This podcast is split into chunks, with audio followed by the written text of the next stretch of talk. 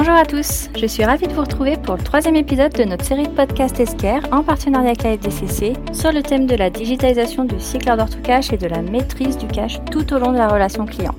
Après avoir parlé la dernière fois de la maîtrise du risque crédit client, nous allons consacrer cet épisode à la gestion des commandes clients, un levier indispensable pour sécuriser votre cycle order to cash. Je suis accompagnée de Aurélien Coq, qui est chef de produit chez Esquire sur nos solutions order to cash avec une spécialisation sur la gestion des commandes clients. Bonjour Aurélien. Bonjour Caroline. Alors, je voulais justement démarrer euh, cet épisode par échanger avec toi sur l'organisation des sociétés par rapport au cycle order to cash et plus spécifiquement sur les personnes qui ont un titre qui inclut order to cash. Est-ce que selon toi, ces positions couvrent euh, l'intégralité du cycle, c'est-à-dire de la gestion du crédit à la gestion des encaissements en passant par le traitement des commandes et l'envoi des factures? Quel est ton point de vue? Alors, euh, en, parlant avec des leaders order to cash, on voit que dans la grande majorité des cas, les titres order to cash sont un peu trompeurs car la majorité de ces leaders gèrent en réalité plutôt la partie invoice to cash, donc à partir de l'envoi de la facture, le recouvrement jusqu'au paiement et, l'encaissement. Et la gestion du crédit client fait par contre complètement partie du, périmètre, mais très majoritairement pas la partie order du terme order to cash. Euh, donc on travaille aussi en partenariat avec l'OSAM sur un cercle Order to Cash, un think tank euh, autour des problématiques des entreprises par rapport à la gestion de leur cycle Order to Cash, qui est un sujet globalement moins couvert que le P2P, euh, Procure to Pay. Toujours est-il que ces leaders Order to Cash disent souvent que la gestion des commandes ne fait pas partie de leur responsabilité et que les commandes sont plutôt gérées par la supply chain ou par le commerce. Euh, ce qui est assez paradoxal car on voit bien que les entreprises sont organisées avec des silos entre order et cash.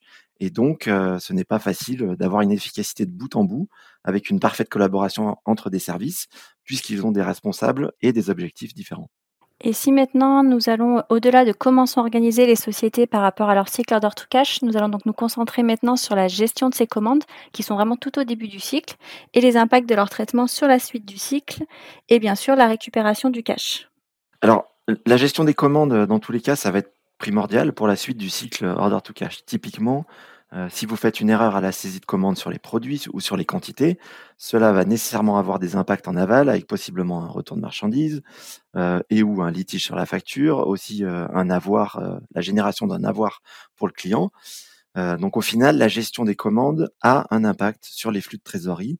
Et dans une optique de diminution du DSO, il est intéressant de se demander si finalement la rapidité et la précision du traitement des commandes donnent entièrement satisfaction ou si une action à ce niveau-là, au début du cycle order to cash, euh, n'apporterait finalement pas plus de bénéfices qu'une action en fin de cycle qui serait ciblée sur euh, l'envoi et le recouvrement des factures.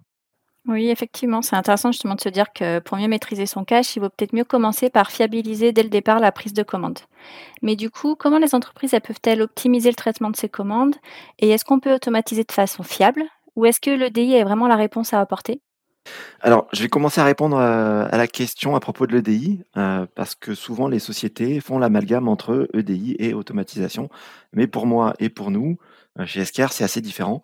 Donc en deux mots, l'EDI, c'est un processus qui peut se justifier dans certains cas quand il y a beaucoup de volume, mais globalement, il est lourd à mettre en œuvre et à maintenir du fait de sa rigidité. Donc, il manque de visibilité et de flexibilité donc, ce n'est pas la solution à, tous les problèmes.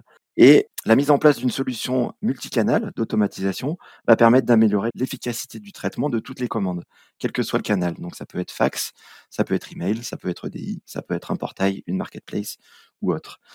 Et donc, on va pouvoir fiabiliser le processus. En deux mots, l'automatisation, ça permet de diminuer les tâches à faible valeur ajoutée et de se concentrer sur les tâches plus intéressantes. Donc typiquement pour euh, quelqu'un qui travaille au service client, moins de saisie de données dans le RP et plus de temps pour aider le client, faire du conseil, voire de la vente additionnelle. Forrester a réalisé en fait une étude sur l'impact économique total de la mise en œuvre de notre solution d'automatisation chez un client. Et typiquement pour ce client, on a pu observer une diminution de 80% du taux d'erreur de saisie de commande, combiné avec un temps de traitement 60% plus rapide.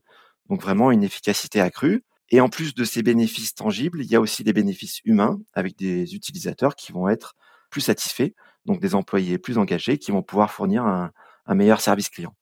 L'idée générale, c'est de combiner en fait l'intelligence humaine et l'intelligence artificielle pour avoir un processus fiable, efficace et souple en même temps. Tu parles justement euh, d'intelligence artificielle, il n'est pas toujours évident de savoir vraiment de quoi on parle. Est-ce que tu peux préciser? Oui, effectivement, on parle beaucoup d'IA, surtout en ce moment, parfois avec beaucoup de marketing et un peu moins de concret. Donc dans la solution d'Esquire, typiquement, euh, l'IA va être utilisée pour extraire et valider les données depuis les bons de commande. Donc on va pouvoir identifier le numéro de commande, le code article, les quantités, les prix. Une des technologies qui est utilisée s'appelle Esquire Synergy. Donc c'est un réseau neuronal qui permet d'identifier les données des commandes dont je parlais euh, juste avant, même sur des documents qui sont traités pour la première fois. Et ensuite, on va avoir aussi une couche d'auto-apprentissage, donc c'est du machine learning, qui va permettre d'améliorer les taux de reconnaissance progressivement et de tendre vers des commandes avec un minimum d'intervention humaine, voire parfois aucune, euh, avec une création automatique dans, dans l'ERP. Un autre exemple euh, d'intelligence artificielle, ça va être la détection d'anomalies pour identifier de façon automatique des quantités inhabituelles pour un client donné et pour un produit donné. D'accord. Et est-ce qu'une solution de ce type peut vraiment permettre de casser les silos, justement, dont tu parlais au début? Alors, je vais répondre en fait plutôt non. Pour moi, ça va plutôt permettre de, construire des ponts plutôt que de casser les silos. Donc l'idée euh, d'une plateforme unique avec les mêmes informations clients qui vont être partagées entre différents services, ça va permettre que tout le monde partage les mêmes informations, donc du crédit à la commande, à la facture, au paiement, avec potentiellement aussi les réclamations ou les litiges. Et sur cette plateforme d'informations euh, agrégées, on va aussi pouvoir euh, avoir une couche de collaboration interne. Par exemple, pour clarifier une commande, euh, s'assurer que les prix sont OK au moment de la prise de commande, mais aussi euh, on peut avoir une collaboration en externe pour communiquer avec le client. Dans l'exemple que je donnais précédemment, avec une quantité inhabituelle, s'assurer que le client ne s'est pas trompé dans sa commande. Donc pour répondre un peu plus précisément à la question, casser les silos, je pense que c'est assez difficile. Ça nécessite de gros changements organisationnels et un vrai engagement au niveau euh, de toute l'équipe managériale de l'entreprise avec une gestion du changement. Donc, on propose une méthode plus pragmatique, aussi plus douce, qui facilite en fait la collaboration entre services avec une plateforme cloud qui permet euh, finalement d'avoir des ponts entre les services, ponts dont je parlais euh, au début de ma réponse. L'idée étant donc au final que les commandes fassent partie intégrante du cycle order to cash, avec cette idée de fiabilisation du traitement des commandes, pour faciliter au final la facturation, le recouvrement et la gestion des litiges. Merci beaucoup Aurélien pour cet éclairage sur la digitalisation des commandes clients. Je vous donne donc rendez-vous pour le quatrième épisode qui sera consacré à la digitalisation du recouvrement et des encaissements, le duo gagnant pour faire face aux impayés. Si ce sujet vous intéresse, n'hésitez pas à consulter nos sites internet www.escar.fr ou le site de la FDCC www.afdcc.fr. À bientôt, au revoir. Au revoir.